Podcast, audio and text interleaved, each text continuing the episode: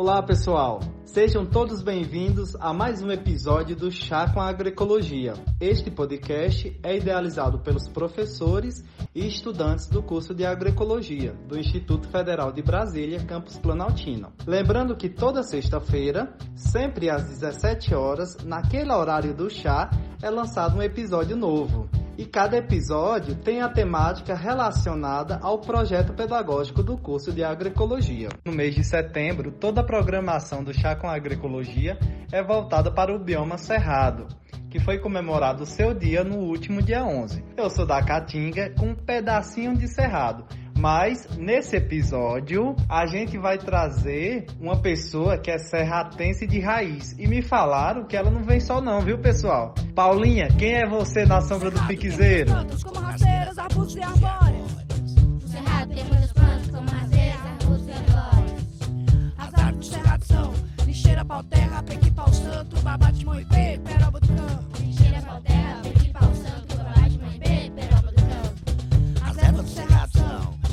Couro, babate, mão,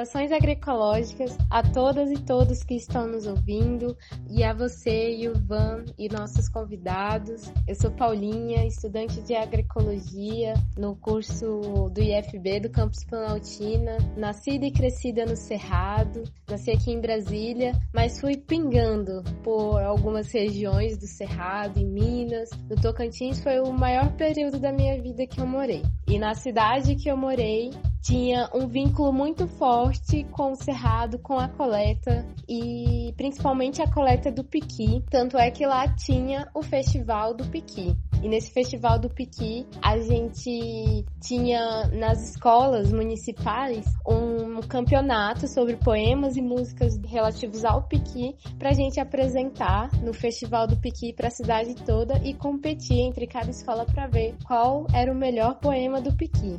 E eu participei de um desses festivais e trouxe um poema. Você gostaria de ouvir, Ivan? Armaria de não querer ouvir seu poema, viu, Paulinha? Mas depois de você recitá-lo, eu quero que você traga aqui pra gente, por favor, qual é o tema do nosso terceiro episódio do Chá com a Agroecologia, voltado pro Cerrado, que é referência em biodiversidade, em extensão territorial, toda a riqueza e abundância. Por favor, qual é o tema de hoje, Paulinha? E quem é que você vai trazer aqui pra gente, pra nossa roda de conversa?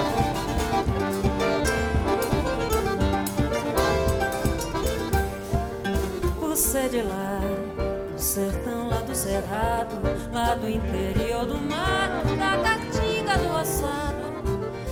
Eu quase não falo, eu quase não tenho amigo. Eu quase que não consigo ficar na cidade sem viver contrariado. Você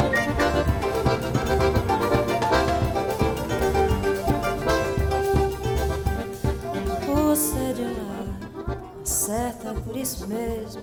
Não gosto de cama mole, não sei como esse torresmo. Eu quase não falo, eu quase não sei de nada. Sou como um rei desgarrada nessa multidão boiada caminhando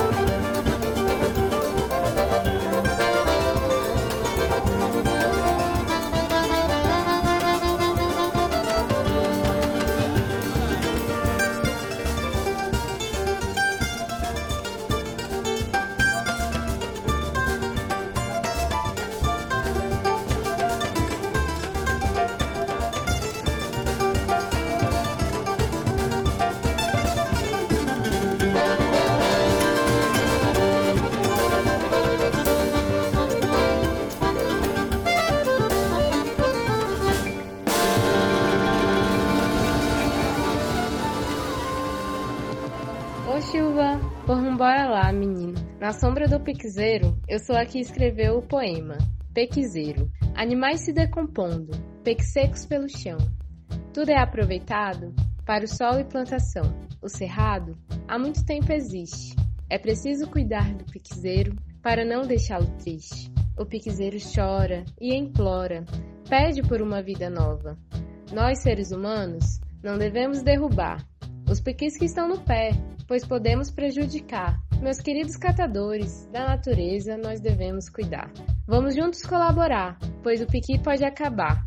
Senhores vereadores, venham nos ajudar, criando uma nova lei que incentive a preservar o nosso ouro do cerrado, que serve para nos alimentar. E hoje nós vamos falar sobre bioeconomia no cerrado. Vixe, Paulinha, bora lá, manda esse conceito aí, pelo amor de Deus. O que é bioeconomia? E por que no cerrado? Qual a importância dessa bioeconomia no cerrado, Paulinha? Traz aí pra gente.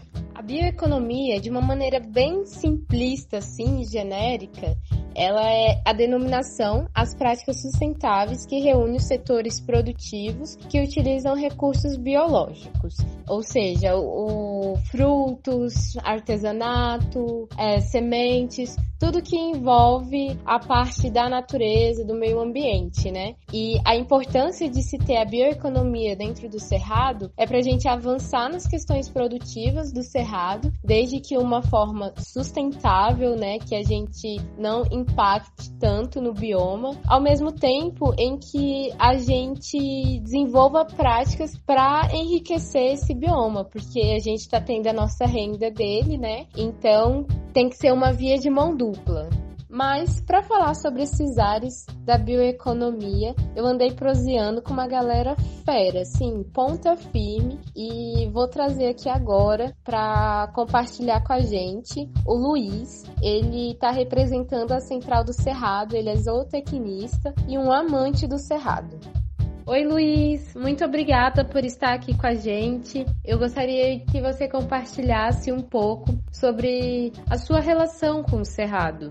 Oi, Paulinha e ouvintes do podcast. Uma satisfação estar aqui com vocês. Minha relação com o Cerrado é bastante antiga. Desde a infância eu frequentava em Minas Gerais, é, a cidade que minha avó morava, onde minha mãe nasceu, que é Guaxupé, onde tem um pedacinho do Cerrado e a gente se deliciava com jatobá e eu não tinha noção ainda que estava no Cerrado, mas gostava bastante do ambiente, da paisagem. Depois fui estudar em Botucatu, fazer zootecnia na Unesp e pouco antes disso já curtia muito viajar, fazer ecoturismo, trilhas, sempre encantado com a natureza, com a paisagem, com as pessoas. E depois que eu me formei, em 98, eu me mudei para o centro-oeste, fui morar em Araguapaz, no Vale do Araguaia, em Goiás, e me apaixonei perdidamente por esse bioma incrível e principalmente pelo povo que habita esse bioma. A partir de minha ida para Goiás, eu comecei a me relacionar muito com a culinária, com a gastronomia, com as comunidades. E estava muito perto de Goiás Velho, ia muito para Serra Dourada, ia né, andava muito no Araguaia, trabalhava com piscicultura, num projeto de reflorestamento das nascentes do Araguaia e recuperação ambiental com repovoamento dos peixes nativos, então eu frequentava muito o rio, fazia um trabalho com educação ambiental nos municípios do Médio Araguaia, nas escolas, já falando da riqueza e da importância do Cerrado como berço das águas, como um patrimônio incrível de biodiversidade, de estoque de carbono. Então a minha relação é maravilhosa. Depois eu fui morar em Pirinópolis, sempre natureza incrível. Agora ultimamente tenho frequentado muito a Chapada dos Veadeiros. Estou com um pequeno lote lá perto da cidade da Fraternidade, onde eu devo começar um trabalho de extrativismo de alguns frutos, algumas resinas, de algumas árvores moro em Brasília, sou apaixonado pelo Centro-Oeste e tenho na minha trajetória profissional o Cerrado como parte de mim, né? Um envolvimento muito forte na estruturação da cadeia do Baru, muito forte com várias comunidades no norte de Minas, no Maranhão, as quebradeiras de coco, geraizeiros, vazanteiros, sentados, quilombolas e vejo no, no Cerrado uma super oportunidade de geração de renda conciliada com conservação e valorização da biodiversidade nativa e da cultura e dos modos de vida desse povo maravilhoso que habita o Cerrado. Que bacana, Luiz. Tudo isso que você trouxe pra gente, o seu vínculo com o Cerrado é bem forte, ele é de nascença. É, e eu, atualmente você está trabalhando na Central do Cerrado, né? Eu queria que você compartilhasse um pouco sobre como é a organização da Central, como que ela comercializa os produtos, como que ela recebe os produtos dos agricultores, como é esse processo, desde a produção, beneficiamento na comunidade, porque vocês têm associados de diversas regiões do Centro-Oeste, né? Até chegar na central e a forma de comercialização. A Central do Cerrado é uma central de cooperativas, ou seja, nós somos uma cooperativa formada por organizações comunitárias que são associações ou cooperativas de agricultores familiares ativistas de nove estados diferentes. Atualmente são sócios da Central do Cerrado 21 organizações comunitárias que se juntaram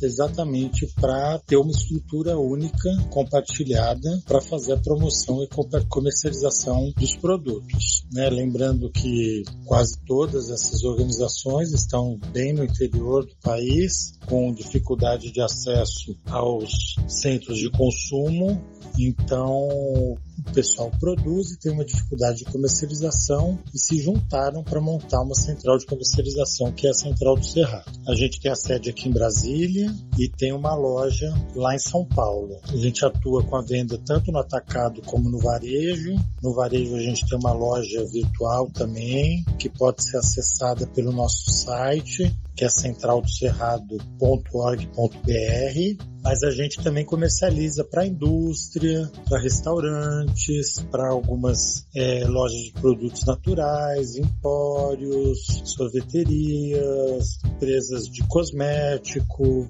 então, são vários canais de comercialização que a gente trabalha, comercializando, na maioria dos casos, o produto processado ou beneficiado diretamente por cada uma das nossas cooperativas. A gente tem em Brasília um espaço com alvará sanitário, da vigilância sanitária, para poder fazer pequenos processamentos, fracionamento, invase de produtos. Então a gente tem desenvolvido alguns produtos com a marca Central do Cerrado, mas o principal que a gente comercializa são os produtos na marca de cada cooperativa que faz parte do Central do Cerrado. Lembrando que a gente comercializa alguns produtos produtos de organizações comunitárias que não são cooperadas da central, mas que trabalham dentro dos mesmos princípios de organização comunitária, gestão democrática, boas práticas de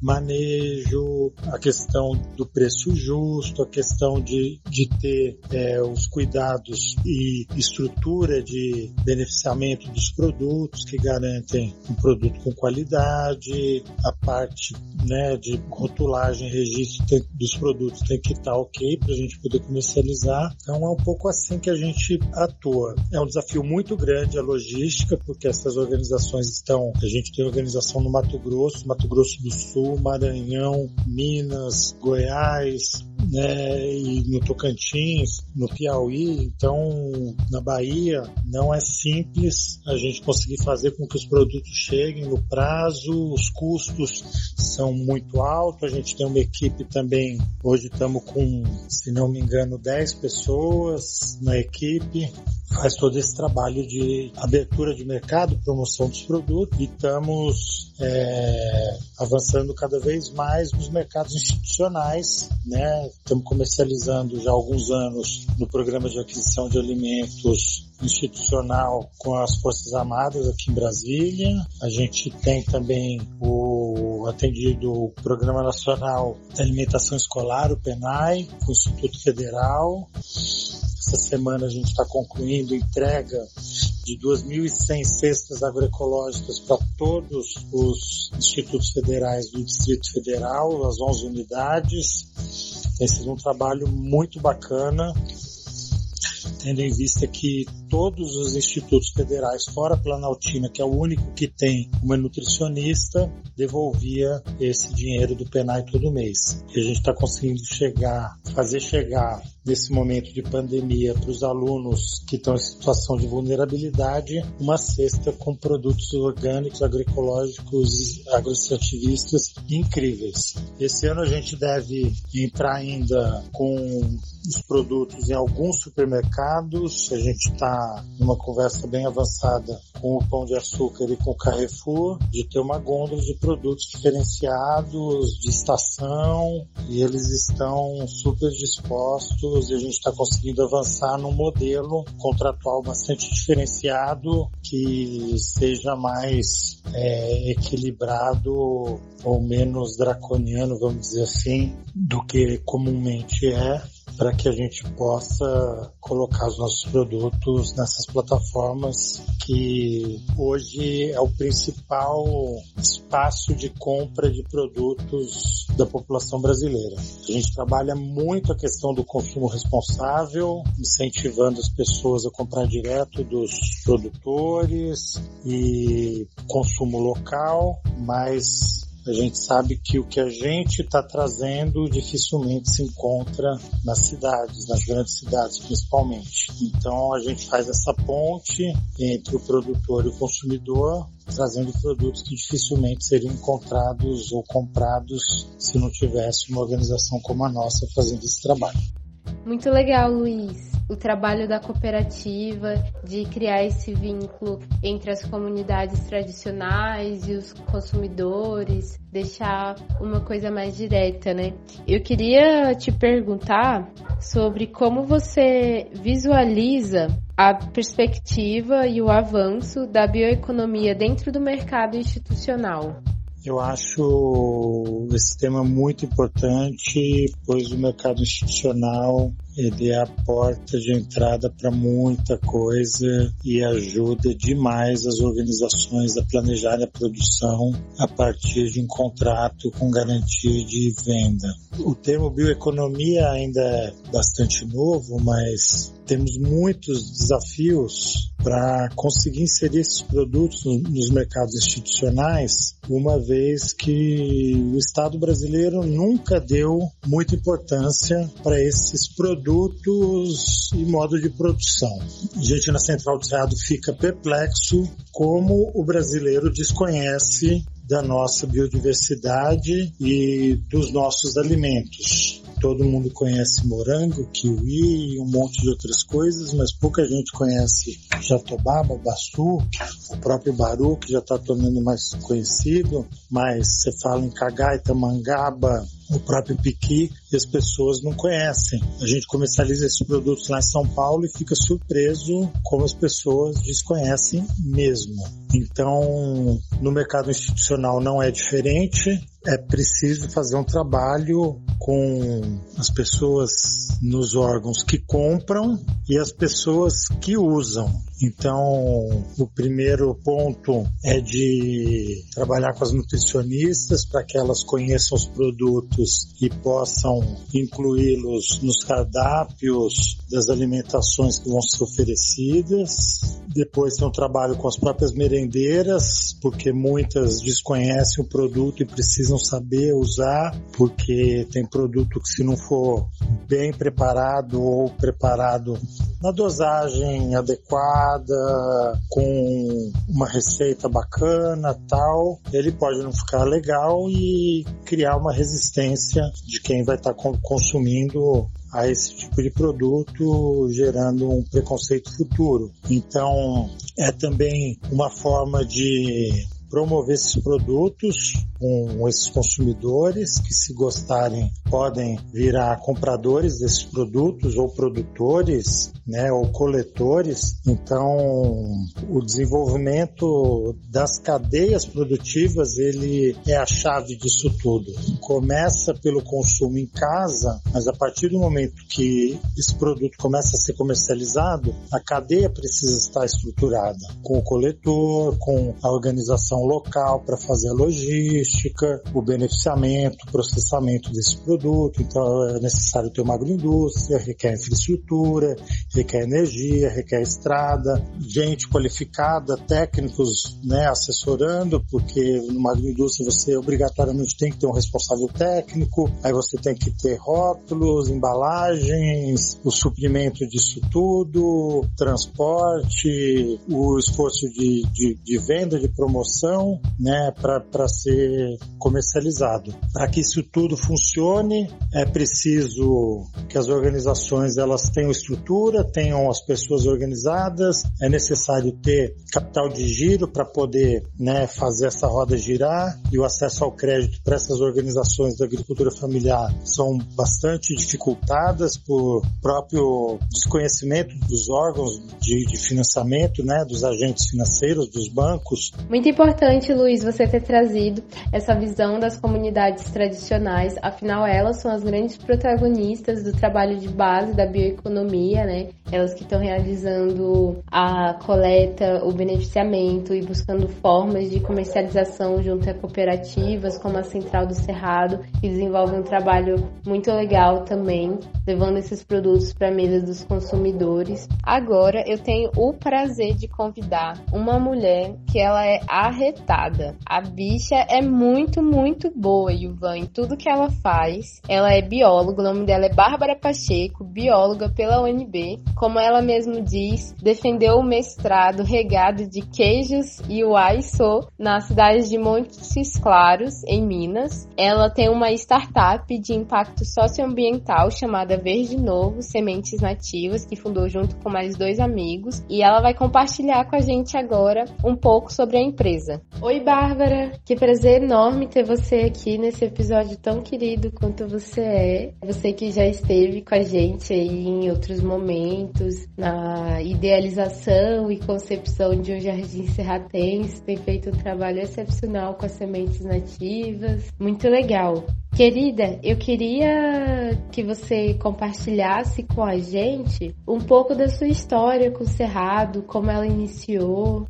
Oi, Paulinha, querida. Oi para todo mundo que está nos ouvindo, né? É, e agradeço muito a oportunidade, tá? O local de fala, né? Essa, essa oportunidade de estar dialogando aí, levando um pouquinho do Cerrado em nós, na minha história, é sempre importante. Então eu agradeço demais pela oportunidade. Então, a minha história do com o Cerrado, ela é até assim de lo, local de nascimento, né? Então, vem de berço. Eu sou nascida e criada aqui em Brasília, né, no Planalto Central.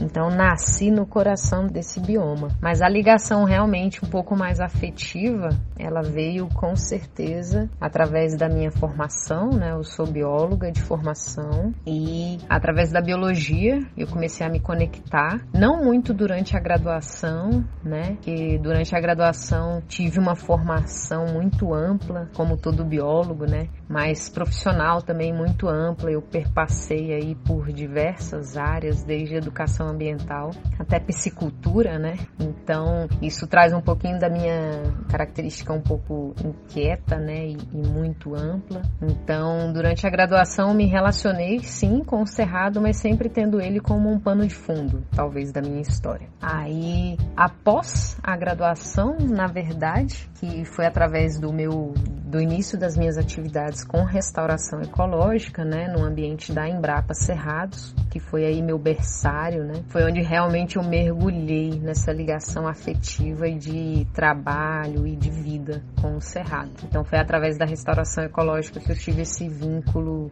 formal. E também através das sementes nativas, né, que foi a minha ferramenta de transformação pessoal, né, que foi a semente nativa. Então, através da semente hoje que eu tenho esse vínculo muito próximo, assim, eu vivo do cerrado, eu posso falar isso, né? Eu vivo no cerrado também. Então é do e é no, né? Então, hoje ele é tudo, é minha fonte de inspiração, né? É minha fonte de trabalho, minha fonte de renda e é minha fonte de levar impacto, né? De poder compartilhar um pouquinho é, do meu local de privilégio que eu tive durante a vida. Isso é importante falar. Então, fui uma pessoa privilegiada com acesso a estudo e hoje eu compartilho todo esse acesso, né? Devolvendo para tantas pessoas a possibilidade de melhoria de vida. Então, e é através do Cerrado que eu faço isso, né? Esse local de que me permite compartilhar e voltar para ele tudo que ele me deu, de tantas formas, né? Para os seus povos nativos, principalmente. Então, essa é por aí que caminha um pouquinho da minha história com o Cerrado. Muito legal esse seu relato, Bárbara, sobre a sua relação com o Cerrado. No episódio anterior, a professora Viviane, entrevistando o José Felipe Ribeiro, ele trouxe que a gente não valoriza e não aprende a conservar o que a gente não conhece. E quando você traz pra gente que você tem um vínculo com o Cerrado de berço, que você sempre buscou estar em contato com o Cerrado, fazer trilhas no Cerrado, inspira outras pessoas, porque você ainda foi além, né? A sua fonte de renda atualmente é através do cerrado, é com a comercialização das sementes nativas, com projetos de restauração ecológica. Então isso é muito inspirador. Eu gostaria que você contasse pra gente também como é a organização da sua empresa Verde Novo Sementes Nativas. Bem legal, Paulinha, isso que você trouxe sobre a entrevista do Felipe, né? Porque é super importante. E realmente é assim, né? A gente não ama o que não conhece. A Verde Novo, ela surgiu através de uma visão que eu tive dentro da Embrapa, eu e meus amigos que fundamos a empresa. É, e é uma visão que é enxergar um problema, né? Enxergar um gap. Então, eu sempre via muita gente perguntando sobre semente nativa e eu tinha esse vínculo muito forte com a semente, né? Então foi assim que surgiu a ideia da Verde de Novo. E quando a gente começou a trabalhar, foi legal que a gente não se encaixava muito em alguns modelos mais tradicionais, né, de uma economia linear e tudo mais, porque a gente tinha muito forte atrelado uma questão de propósito. Então foi super legal quando a gente encontrou a nomenclatura correta, porque a gente pôde vestir realmente uma camisa que nos coube muito bem. Então hoje a Verde Novo nós somos um negócio de impacto socioambiental, né? Esse é o nosso formato que a gente atrela num modelo de negócio que visa lucro também, mas que também tem um propósito atrelado, né? Então nós não somos uma ONG e não somos uma empresa particular comum de uma economia linear, né? Então hoje a gente trabalha com uma economia colaborativa e compartilhada, né? Um modelo de negócio que atrela a questão do lucro a um propósito muito alinhado de impactar positivamente o mundo e a sociedade. Então, dentro da Verde Novo hoje, a nossa proposta de valor principal é fortalecer a mão que colhe, que aí está na figura do coletor de sementes, né, que são pessoas que residem em áreas ricas ambientalmente, de belezas naturais assim indescritíveis, mas que vivem muitas vezes abaixo da linha da pobreza, né? O que é um contraponto, né? Então hoje a Verde Novo ela fortalece essa mão que colhe, que são esses coletores de sementes, para impulsionar a mão que planta, né? Então é, a gente tem na semente nativa a ferramenta de transformação social e temos a restauração ecológica como um pano de fundo, de toda essa história, né? Então a gente visa aí impactar toda a cadeia da restauração ecológica, né? Porque a gente olha para uma ponta, que é quem colhe o insumo principal, é importante falar, né? Sem semente não há nada. E na outra ponta a gente leva isso para a mão de quem planta, né? Então, a gente age aí a nível de cadeia da restauração ecológica. Então, hoje é assim que funciona a nossa organização. Nós somos um time enxuto, né? Pois estamos aí no ambiente das startups, então a gente sempre busca estar enxuto para poder potencializar sempre as nossas ações, né? Então, nosso time enxuto contamos aí comigo que sou bióloga, como engenheira ambiental que é a Simone e com o gestor ambiental que é o William. E temos na ponta nossos parceiros coletores de sementes, que são muito mais que uma simples relação de compra e venda de semente, né? Não é isso. Nosso objetivo é realmente impactar positivamente esse público, que é o nosso público impactado, e impactar também a outra ponta, como eu já disse, que são os clientes, que também passam do panorama de clientes por uma relação de parceria também, né? Que é a nossa mão que planta, né? E além disso, nós temos a vertente da restauração ecológica, que também reside em nosso impacto ambiental, né? Então, esse tem sido nosso modelo, nosso formato de organização, é, nessa blusa aí que nos coube muito bem, tem nos feito muito feliz, que é esse modelo de negócios melhores para o mundo, né? E não negócios os melhores negócios do mundo, né? Então a gente traz essa visão de ser melhor para alguém, para algo, né? Então nós somos um negócio de impacto socioambiental. Muito legal, Bárbara, essa parceria que vocês têm com os coletores de sementes. É muito importante, né, esse vínculo com as comunidades, porque geralmente esses coletores residem em comunidades tradicionais, em comunidades, em assentos de reforma agrária, né. Eu gostaria de pedir que você compartilhasse com a gente algumas dicas sobre como coletar de uma forma adequada para impactar menos o ambiente. Ótima essa pergunta, Paulinha, porque a gente sempre tem que manter em todas as pontas do nosso trabalho, né, uma responsabilidade de impactar positivamente. Então, isso está na minha relação com o cerrado, com a atividade de coleta, isso tem que estar na minha relação com os meus parceiros, isso tem que estar na minha relação com o meio ambiente, né? Então, essa é uma pergunta essencial, porque se a gente entrar na relação pura e simples da economia linear, quanto mais eu coleto, mais eu ganho dinheiro, isso te leva para um panorama de muita degradação, né? Então aqui a gente tenta mudar um pouquinho essa mente e trabalhar com o quê? Quanto eu mais preservar e conservar, mais sementes eu vou ter para continuar impactando, né? Então, a primeira dica que a gente dá que assim a gente trabalha isso junto com os coletores, essa responsabilidade. E é uma dica super importante, é o que?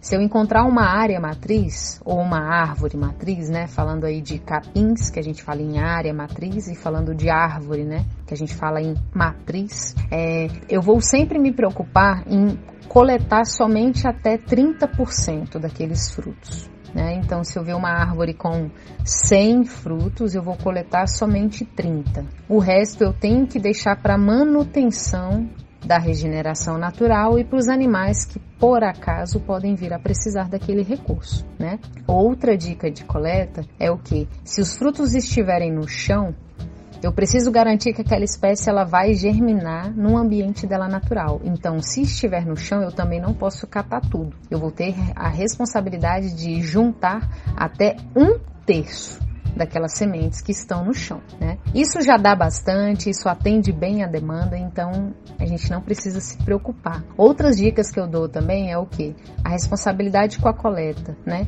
Usar ferramentas adequadas, priorizar o corte do pendão dos frutos e nunca galhos muito longos, né? E sempre ter esse pensamento de quando eu entrar no cerrado, quando eu entro no cerrado, ao sair dele eu vou deixar para trás o mínimo possível da minha presença, né? Então se eu usei trilhas para entrar, eu uso essas mesmas trilhas para sair. Se eu levei lixo para dentro do cerrado, eu vou trazer o lixo. Então, todas essas visões, elas se somam nas boas práticas de coleta. Então, acho que são dicas muito preciosas que a gente tem que ter na mente para não perder o foco, né? Que o foco é preservar. Nossa, que rica sua fala, Bárbara. Fiquei muito feliz em ouvi-la. Me senti muito contemplada nessas sugestões, né, de boas práticas de coleta. Acho que ela também a parte do lixo, da trilha, envolve também quando você está apenas caminhando no cerrado, né? E você citou as regiões de campo, né? Eu queria fazer um link com uma discussão que está acontecendo dentro do IFB e também de outras comunidades, está bem forte, né? Sobre sistemas agrocerratenses, agrosavanas, que são sistemas biodiversos compostos por espécies nativas do cerrado, em especial as de cerrado savânico e campestre. E eu queria saber de você se, com o aumento dessas discussões, você acredita também que vai aumentar a demanda pelas sementes nativas dessas regiões. E legal, Paulinha, que é assim ouvir na tua fala que você se sentiu contemplada pela minha fala. Então, isso realmente envolve muita coisa, né? E só nesse termo de se sentir contemplada, eu acho que traz uma boa parte da resposta da próxima pergunta, que é o que? A restauração ecológica, ela saiu de um panorama muito voltado para o ambiente florestal, foi todo os trabalhos pioneiros que foram desenvolvidos no contexto da Mata Atlântica, que são super relevantes e são a base para todo o nosso pensamento, né? Mas em termos de cerrado, a gente atravessou uma fase que realmente é, só o copia e cola dos modelos da Mata Atlântica não nos, nos serviam mais, né? Então, o cerrado ele de alguma forma não estava contemplado nessas metodologias. E eu falo o cerrado que não o cerrado lato senso como bioma, que nós também temos algumas fitofisionomias que são florestais, né? Mas o cerrado dos campos, né? Campos e savanas. Então, essa nossa nova visão da restauração ecológica agroecológica ela traz muito a demanda por sementes de campos, porque é a metodologia que tem sido utilizada, a semeadura direta, e tem sido aplicada para a restauração de campos. Então, se nós temos campos, nós vamos plantar espécies de campos, né? Então, isso traz sim uma demanda de sementes nativas, que como eu já disse, é o insumo base, principalmente para semeadura direta, né? Então, com certeza, esses modelos que estão surgindo em discussões no IFB e no Brasil como um todo, né? Eles com certeza vão trazer uma demanda por sementes nativas, né? Conceitos agroserratenses, agrosavanas, né? E algumas agroflorestas também, pessoas que já têm estudado o uso de espécies nativas nas agroflorestas, né? Então, capins para produção, capins nativos para produção de biomassa. Então, essa é uma questão que sempre traz em voga o que? A necessidade do insumo base, que é a semente nativa. Então, agora, ano que vem, nós entramos na década da restauração. O Brasil tem uma meta de restauração também dentro da Agenda 2030 das ODS, né, dos Objetivos do Desenvolvimento Sustentável. Então, tudo isso vai culminar no que? O que a gente espera, né, como um mercado de restauração, como uma cadeia da restauração ecológica no Brasil, a gente espera que o quê? Que isso aumente muito a necessidade dos insumos bases para plantios diversos, né, sementes e mudas. O que aumenta também a demanda por sementes de campos e as diversas espécies, todas contempladas na restauração ecológica, desde capins, arbustos, subarbustos e árvores. Então, com certeza isso é um potencial futuro que vale a pena ficar de olho e trazendo sempre essa questão da responsabilidade, né, e do contemplar, contemplar diferentes espécies diferentes, fitofisionomias diferentes, pessoas. Incrível, Bárbara. Acho que é nessa perspectiva mesmo que a gente deve caminhar. E falando sobre próximos passos, eu queria te perguntar sobre como você visualiza a comercialização das sementes dentro da bioeconomia, quais são as projeções futuras, se você visualiza que é algo que tem sido vantajoso fazer e que as perspectivas são de fato boas e de melhora.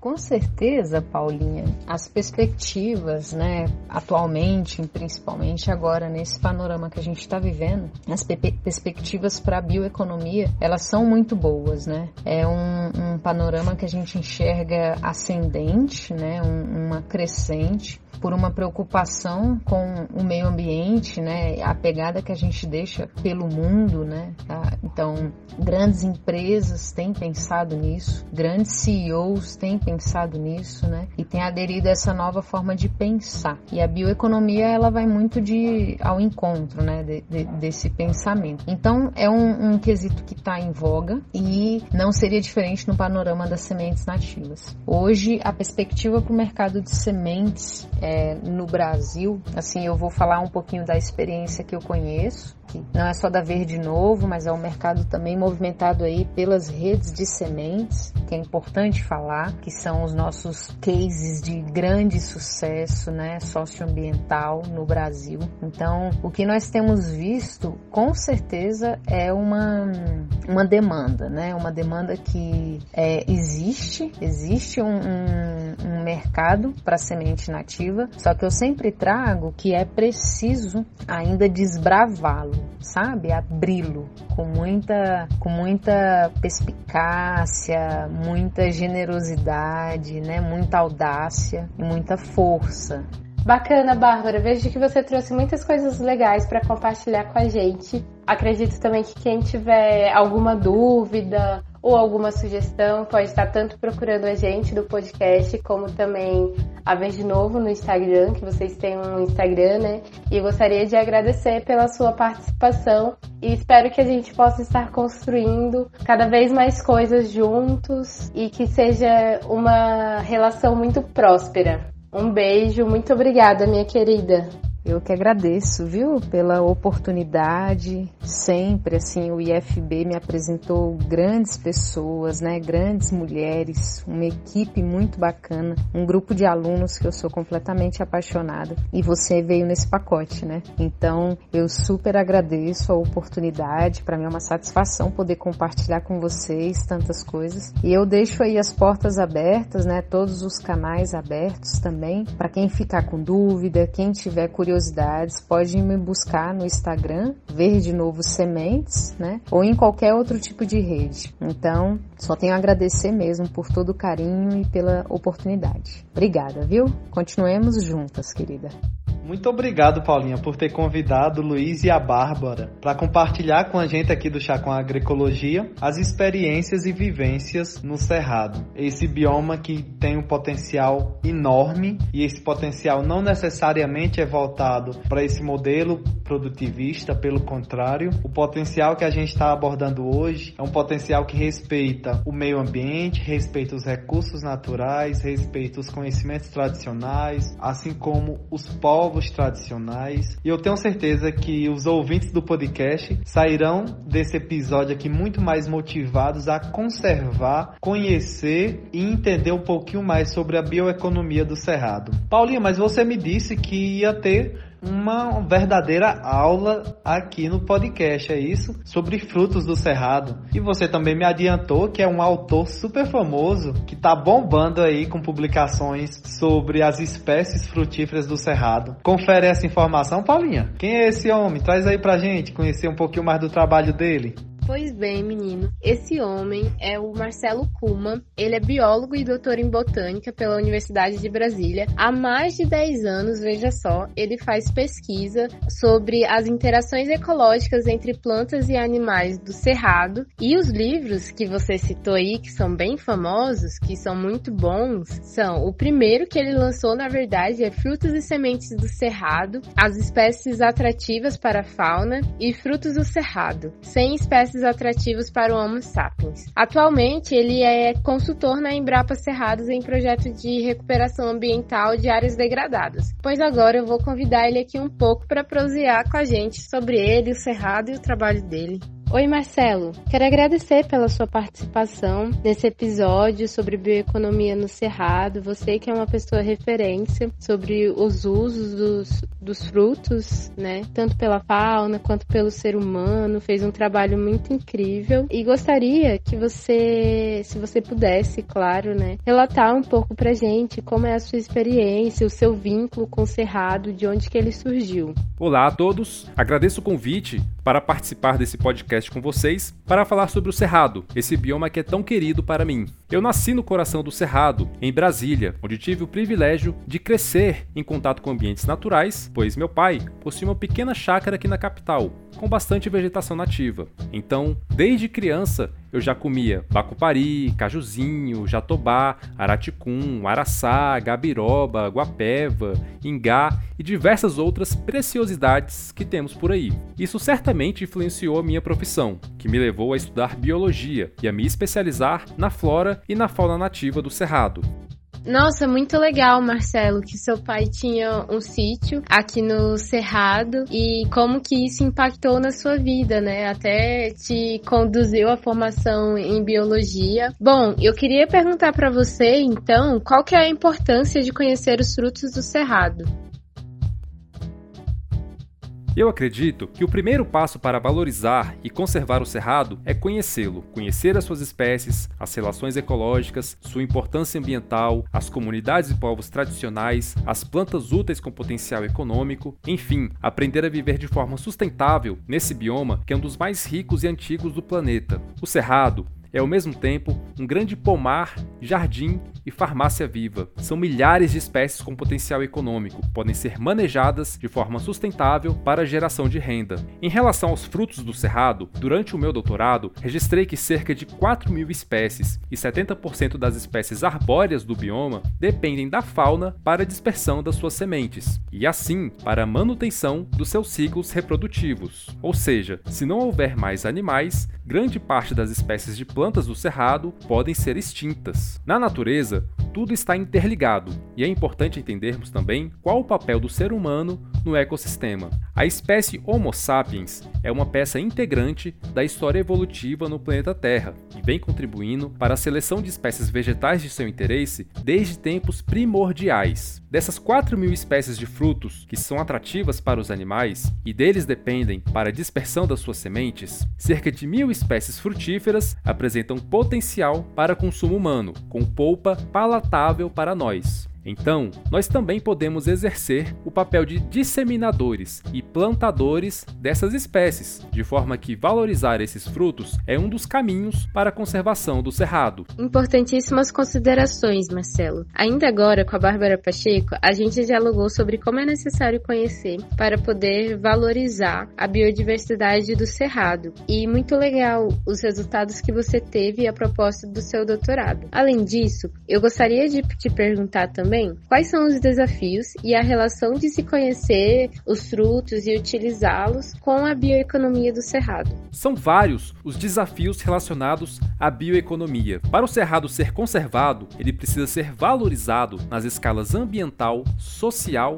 e econômica, incluindo o ser humano como parte do ecossistema. Isso envolve a participação da população como um todo, desde pesquisadores, produtores rurais, instituições, tomadores de decisão decisão e consumidores. Assim, depende de todos nós saber valorizar a nossa rica biodiversidade, para que isso possa trazer benefícios para a sociedade como um todo e para a conservação do cerrado em pé. Como falei, o primeiro passo para valorizar e conservar o cerrado é conhecê-lo. Como botânico, é com base nessa ideia que venho desenvolvendo as minhas pesquisas e publicações, como os guias de campo para o cerrado. Tratam-se de livros ricamente ilustrados com fotografias das espécies nativas, que desenvolvi ao longo de mais de 10 anos de andanças pelo cerrado brasileiro para popularização desse conhecimento. Busco apresentar os meus livros de forma didática e com linguagem acessível, justamente para que possam atingir o maior número de pessoas possível. Num dos livros que publiquei, por exemplo, O Frutos do Cerrado, 100 espécies atrativas para Homo sapiens, selecionei as espécies comestíveis mais comuns e organizei pelo seu mês de frutificação, servindo como um guia de coleta ou um cardápio desses frutos. Com essas publicações, eu espero inspirar e despertar o interesse das pessoas para a grande riqueza e potencial da biodiversidade do Cerrado. A maioria da população brasileira não sabe reconhecer, nem sabe mesmo da existência de grande parte da nossa flora e fauna, e esse desconhecimento gera desvalorização. Desde que lancei os meus livros sobre frutos do Cerrado, diversas pessoas ligadas à gastronomia têm feito contato comigo. A gastronomia é uma excelente porta de entrada para a valorização e inclusão da biodiversidade do Cerrado no cotidiano das pessoas. Comer é um ato político e agrário que influencia toda a dinâmica da cadeia de produção e economia de um país. Inserir frutos do cerrado no cardápio do brasileiro é uma das formas de agregar valor ao bioma, mantendo o cerrado em pé e incentivando o plantio de espécies nativas. Perfeito, Marcelo. Eu também vejo que é nessa linha mesmo, que as discussões sobre os usos dos frutos do cerrado, continuando o nosso bate-papo, eu queria ver com você, na sua visão de pesquisador, consumidor e amante do cerrado, qual é a perspectiva do avanço da bioeconomia para espécies florestais e não florestais, ou seja, as espécies do ambiente de cerrado tipo, de formações savânicas, de formações campestres. Para o avanço da bioeconomia, depois de superado o primeiro passo, que é conhecer as espécies e o seu potencial, é preciso tornar esse potencial para algo real. Isso é feito fortalecendo a cadeia produtiva dessas espécies nativas. Para frutos do cerrado, por exemplo, é preciso saber a época de produção dessas espécies, o local onde elas ocorrem, como beneficiar e consumir esses frutos, como plantar, obter sementes ou melhorar a produtividade dessas plantas e como estabelecer um mercado consumidor para esses produtos. Hoje, a maioria dos produtos da sociobiodiversidade brasileira que já se encontra no mercado provém do extrativismo. Assim, o estabelecimento de cooperativas regionais para o manejo e extrativismo sustentável das plantas nativas é muito importante e talvez seja a melhor forma de trabalhar com o uso da flora nativa do cerrado, pois isso costuma unir as pessoas das comunidades em torno de um ideal comum e organiza e distribui os recursos de forma mais justa. Como grande exemplo disso é o trabalho realizado pela Central do Cerrado, que trabalha com diversas cooperativas no bioma e promove a geração de renda para as comunidades, mantendo o cerrado em pé. Mas talvez chegará o momento que apenas o extrativismo não dê conta da demanda pelos produtos da sociobiodiversidade. Assim, é preciso estimular também o plantio das espécies nativas. Muitas vezes visto como celeiro do mundo pela comunidade internacional e tomadores de decisão, o cerrado tem tido a sua vegetação nativa convertida para a produção agropecuária em ritmo acelerado nos últimos anos. Em pouco tempo, uma vegetação que levou milhares de anos de evolução para se estabelecer vem desaparecendo da face da Terra. Mais da metade da vegetação nativa do Cerrado já foi convertida para atividades agropecuárias, e no Brasil há milhares de propriedades rurais com passivos ambientais e áreas degradadas. Isso vem gerando uma série de problemas, como a falta de água, intempéries climáticas e a perda da biodiversidade. Esse é um modelo de desenvolvimento que não se sustenta mais. Assim, é preciso estabelecer formas alternativas para a produção de alimentos. Modos de produção agroecológicos, como aqueles envolvendo sistemas agroflorestais ou agrosavânicos, são formas alternativas que conciliam a produção de alimentos mais a conservação da biodiversidade. Temos que entender que os produtores rurais, pequenos ou grandes, querem produzir alimento e gerar renda, e para isso precisam de um mercado consumidor. Então, para que haja aumento da produção dos produtos das espécies nativas, é preciso que as pessoas, ou nós consumidores, nos interessemos por esses ingredientes, pelos produtos que o cerrado tem a oferecer. Assim, devemos ser a mudança que queremos ver no cerrado. Eu agradeço o convite para participar desse podcast e fico à disposição. Para quem quiser saber mais sobre frutos do cerrado, convido a entrar no meu site e no meu Instagram, que é o Frutos Atrativos do Cerrado, e também a conferir as minhas obras. Um grande abraço. Incrível, Marcelo, que contribuições riquíssimas que você trouxe. Foi um prazer enorme tê-lo aqui. Muito obrigado novamente e vejo que a sua última fala foi uma ótima forma de estarmos fechando o nosso podcast. Então é isso, pessoal. Chegamos ao fim de mais um episódio do Chá com a Agroecologia. Lembrando que esse terceiro episódio foi dedicado ao bioma cerrado. Muito obrigado, Paulinha, por compartilhar com a gente a sombra do seu piquezeiro e por não vir sozinha. Ter trazido o Luiz, a Bárbara e o Marcelo para conversar um pouquinho sobre a relação deles com o cerrado. Lembrando que o Chá com a Agroecologia tem um e-mail que recebe sugestões, elogios, críticas nem tanto. Mas o e-mail é o chacomagricologia@gmail.com. Paulinha, ouvi boatos que na próxima sexta-feira e última semana do mês do Cerrado a gente vai ouvir um pouquinho sobre caixa d'água aqui no podcast. Só ouvir boatos. Pois não é, Ivan? Eu também ouvi esse boato e estou curiosa para saber mais. Agradeço a todos os ouvintes que estiveram com a gente até agora e até o próximo episódio. Abraços agroecológicos. Beijo!